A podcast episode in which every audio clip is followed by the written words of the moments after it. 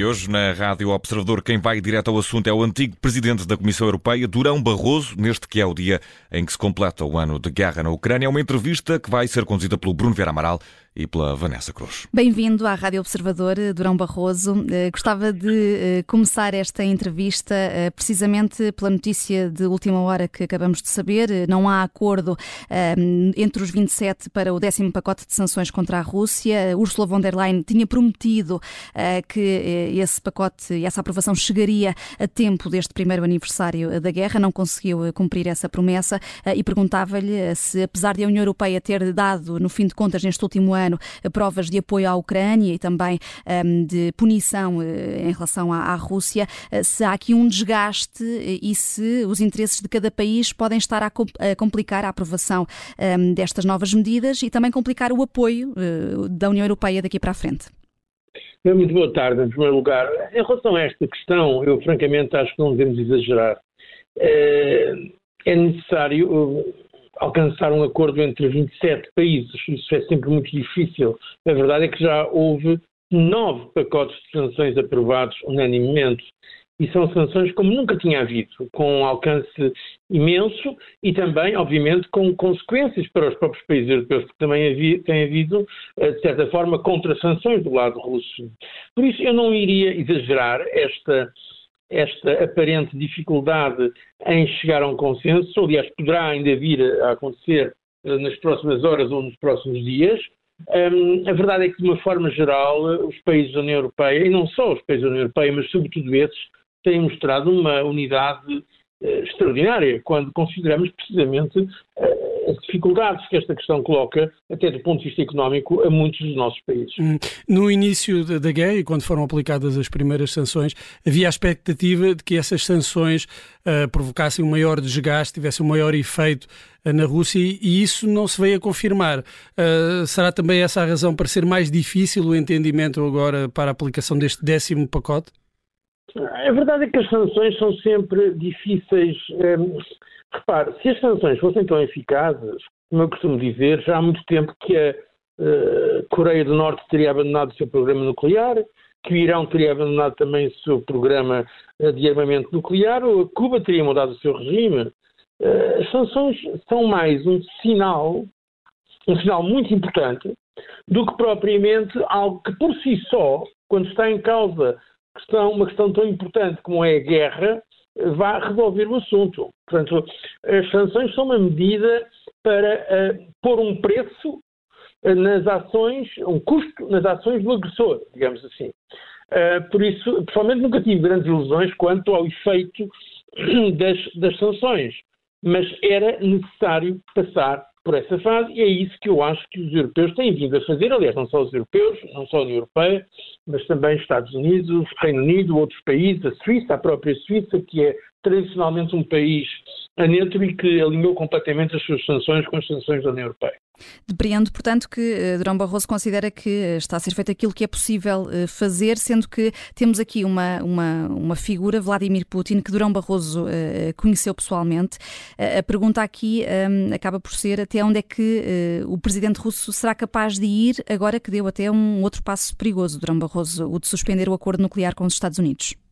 Exatamente, eu acho que esta guerra, que é uma guerra existencial para a Ucrânia, porque está em causa a sua própria permanência como país independente, não sendo existencial para a Rússia, né, porque verdadeiramente a Rússia não precisava desta guerra, ela é existencial para Putin, porque ele ligou a sua própria existência política a esta invasão da Ucrânia. Eh, e por isso ele está a jogar tudo o que pode e vai continuar a jogar, por isso, eh, na, na permanência desta guerra. Por isso é que, se, talvez se recordem, logo no início desta guerra, o próprio e outras pessoas dissemos que devíamos estar preparados para o longo prazo, que não seria uma guerra relâmpago, que vai haver uma situação dificílima durante muito tempo, porque não há um compromisso à vista. E, se é essencial para, para a Ucrânia, porque tem que defender a sua independência, a sua soberania, a sua integridade, territorial. Putin também está a jogar todo o seu futuro político e, se calhar, até a sua própria vida nesta, nesta guerra. E essa é a razão pela qual não estou a ver infelizmente não estou a ver uma solução no curto nem se calhar no médio prazo. Eh, e, e uh, a propósito disso e desta postura de Vladimir Putin, uh, uh, Durão Barroso até já disse esta semana em entrevista à Bloomberg que não o vê a aceitar uma derrota. só mesmo com uma rebelião interna da cúpula putinista e da, e da esfera militar é que será possível vergar o presidente da Rússia? Eu, eu não sou perito, perito militar, nem pretendo ser, mas penso que o assunto vai ser muito decidido em termos da relação de forças no terreno. E aquilo que acho que é uma possibilidade é uma situação de impasse, de nem guerra nem paz. Uh, por exemplo, o que se passa hoje em dia entre as duas Coreias, uh, Coreia do Norte e Coreia do Sul, nunca houve, na realidade, um acordo de paz. Porque eu não estou a ver, como disse, não estou a ver Putin a aceitar que todo uh, o esforço que fez, a Rússia, as dezenas de milhares, milhares de mortes, porque já se calcula-se que dos dois lados já terá havido mais de duas centenas de milhares de mortes, mas todos os custos económicos, políticos, diplomáticos que a Rússia está a suportar tenham sido para nada. Ele, é verdade que neste momento ele já ocupa cerca de 17% do território da Ucrânia. Uh, mas a verdade é que o objetivo proclamado, que era a, a, tal desmilitarização da Ucrânia, não só não foi conseguido, como foi exatamente o contrário. Temos hoje em dia uma Ucrânia muito mais forte, muito mais segura de si própria, muito mais armada. Temos a NATO muito mais reforçada. Temos dois países que era impensável pedirem para aderir à NATO agora no processo de adesão à NATO, a Suécia e a Finlândia.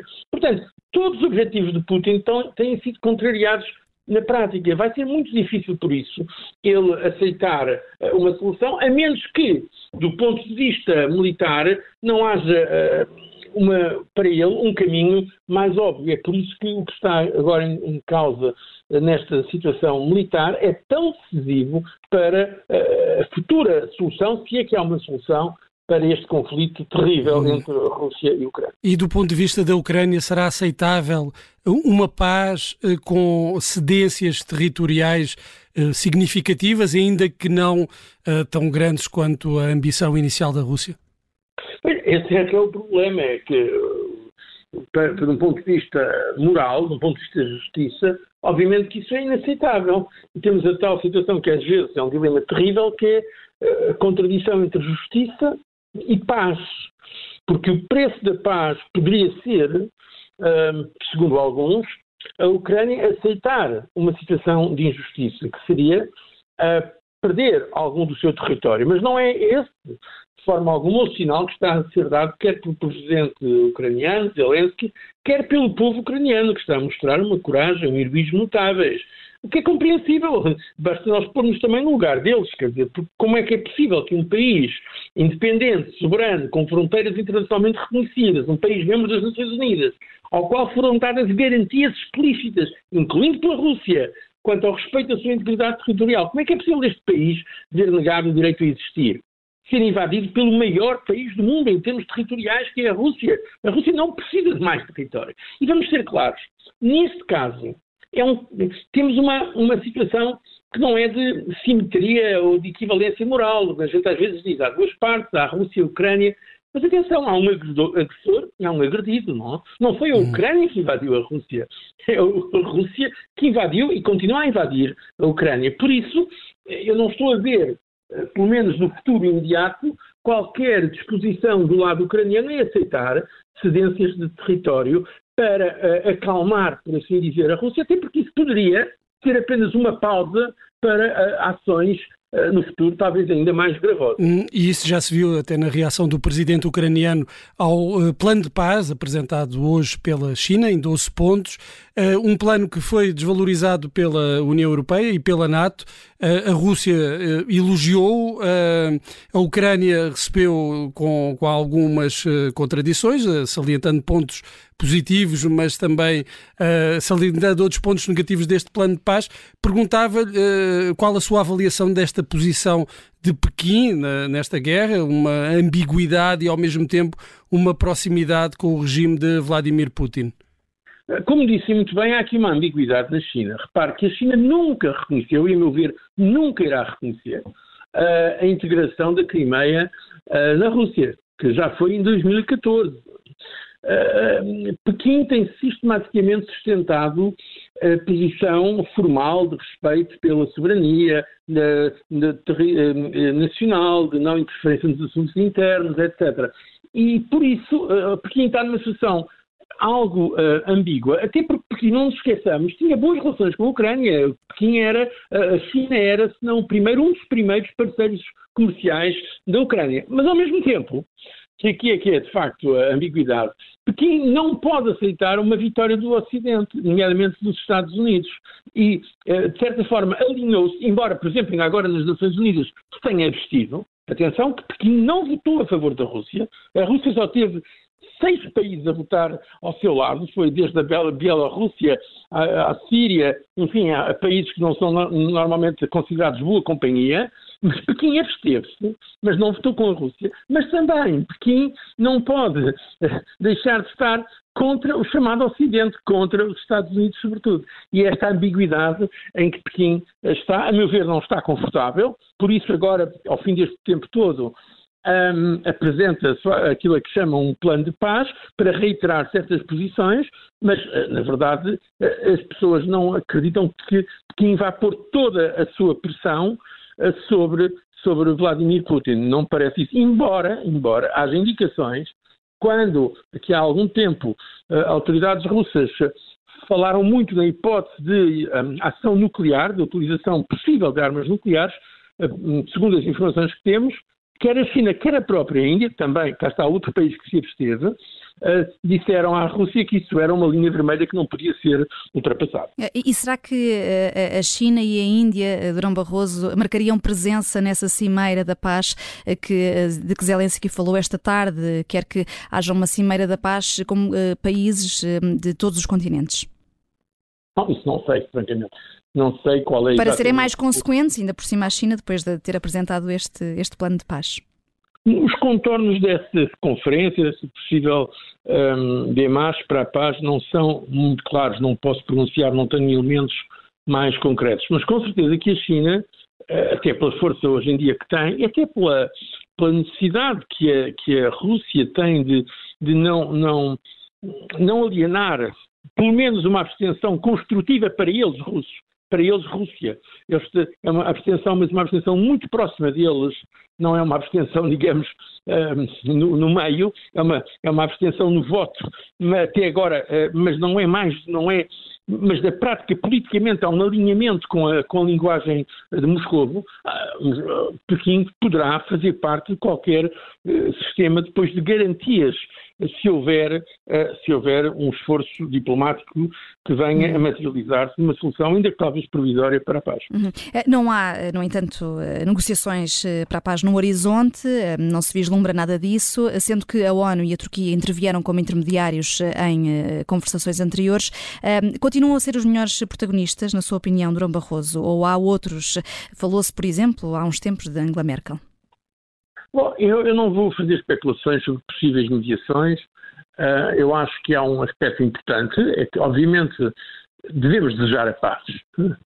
E há, há vários uh, atores políticos que estão sempre a deixar uma porta aberta, nomeadamente até o próprio diálogo. Repara, o presidente Macron também uh, tem dito isso. Porque a Rússia é um facto, a Rússia vai permanecer seja o que, o que, acontecer agora no terreno da batalha, nós vamos ter de ir com a Rússia. Portanto, mais tarde ou mais cedo terá que haver uh, alguma uh, solução, nem que seja provisória, uh, de estabilidade para aquela região. Mas, para já, não me parece que estejamos nessa situação. para já, se eu admiro alguém, devo dizer que admiro, sobretudo, o povo ucraniano, a coragem que tem demonstrado e também a capacidade de liderança do seu presidente. Uhum. E olhando só aqui para, para a posição de Portugal nesta guerra, uh, até temos notícia agora de há minutos a Alemanha vai enviar mais tanques para a Ucrânia para formar um batalhão envolvendo também Portugal e a Suécia. Portugal anunciou o envio desses tanques Leopard 2, como outros países e como de resto também fez a Alemanha. Qual é que é a sua posição, Durão Barroso, em relação à atuação aqui de, das autoridades portuguesas? Portugal tem estado eh, alinhado com a posição que é a posição normal de um país da NATO, de um país ocidental, de um país também que defende a democracia e que, e que defende os princípios do direito internacional.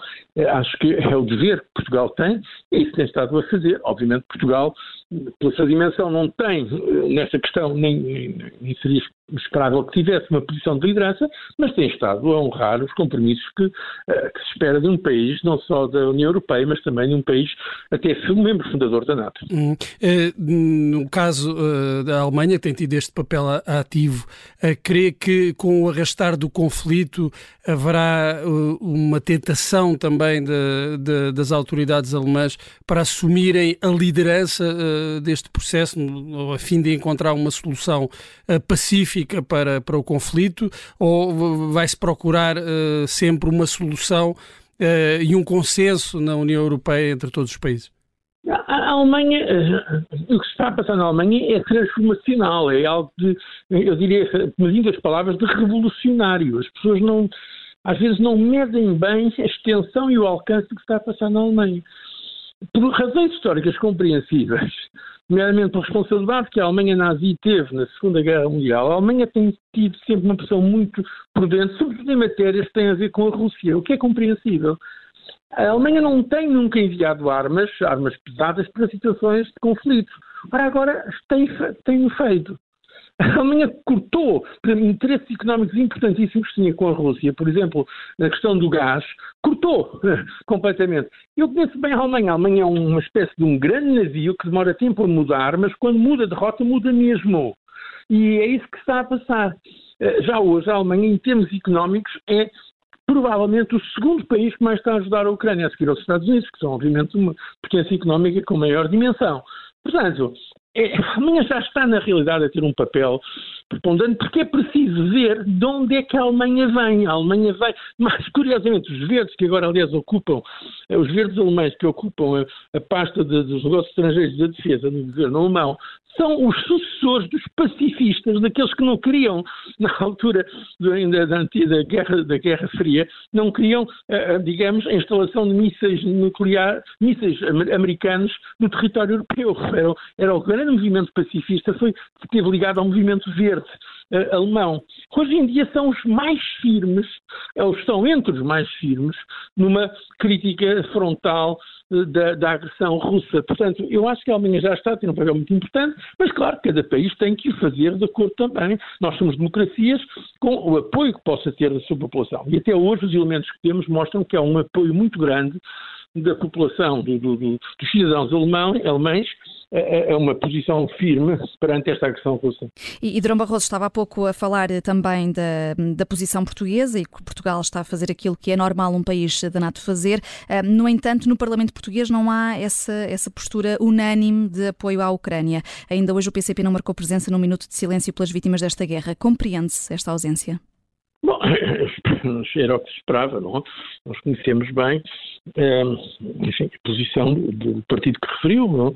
Embora, a meu ver, é extraordinário, porque há uma ligação à antiga União Soviética, quando na realidade hoje em dia a Rússia não é o país comunista, hoje em dia a Rússia é o país ultranacionalista.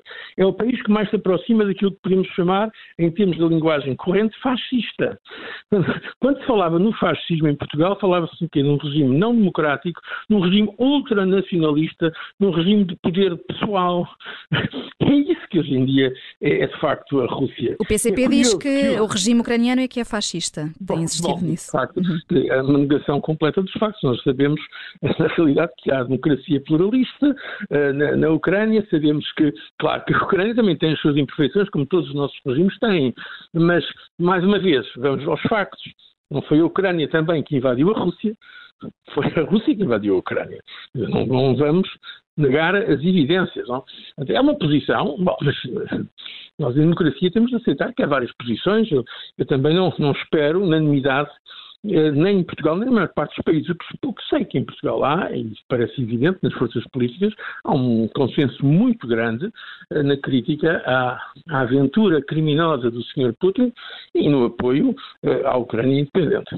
Durão Barroso, muito obrigada por ter estado no Direto ao Assunto, por ter vindo à Rádio Observador. Durão Barroso, presidente, antigo presidente da Comissão Europeia, esteve connosco hoje que se assinala o, um ano de guerra na Ucrânia.